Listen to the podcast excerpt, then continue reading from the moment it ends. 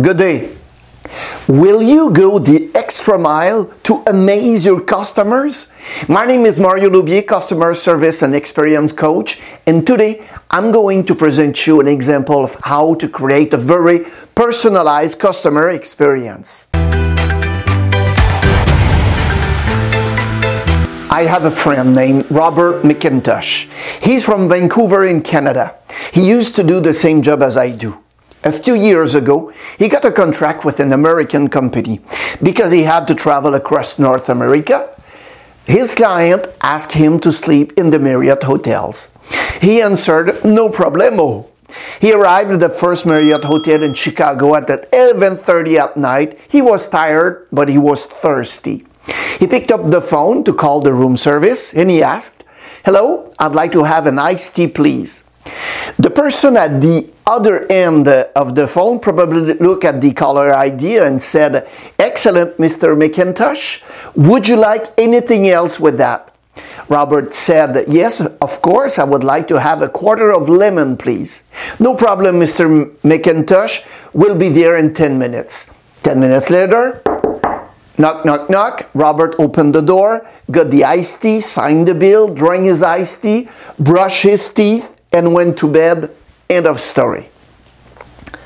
A few weeks later, he went to San Francisco, still at the Marriott Hotel. He went out to uh, uh, the cab and put his suitcase on the ground. The hotel doorman took his baggage and said, "Hello, sir. Welcome to the San Francisco Marriott Hotel. Is this your first visit here?" Robert replied, "Yes, this is my first visit." The doorman said, Excellent. We welcome you as a new guest to the San Francisco Marriott Hotel. Come with me and we will check you in. The doorman brought the bags to the counter, put them down, and said to Robert, Sir, have a great day. He then returned to his desk. The lady at the reception desk came to the counter and said this to my friend Robert Good morning, sir. I'd like to welcome you as a new guest to the San Francisco Marriott Hotel.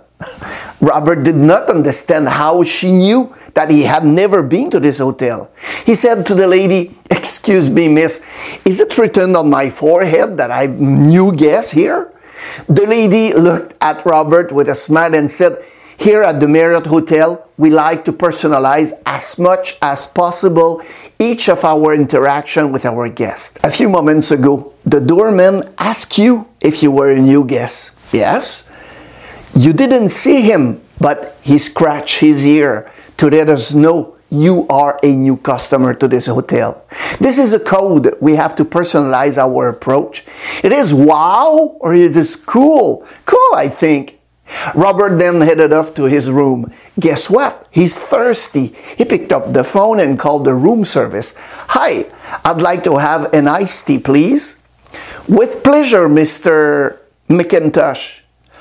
Oh, Mr. McIntosh, do you still want to have a quarter of lemon with your iced tea?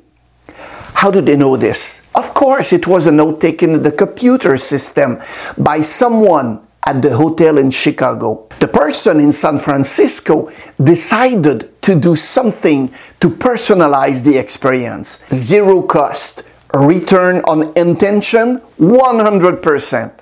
You know, my friends, there is a fine line between offering an experience and a personalized experience. The difference is you. You do it or you don't. I hope you enjoyed this short lesson. Please be sure to visit my website, marioloubier.com. There you'll find more information about my speaking programs in French and in English, as well as hundreds of customer service articles that you can read and share with your colleagues. Thank you very much for tuning in and see you next time.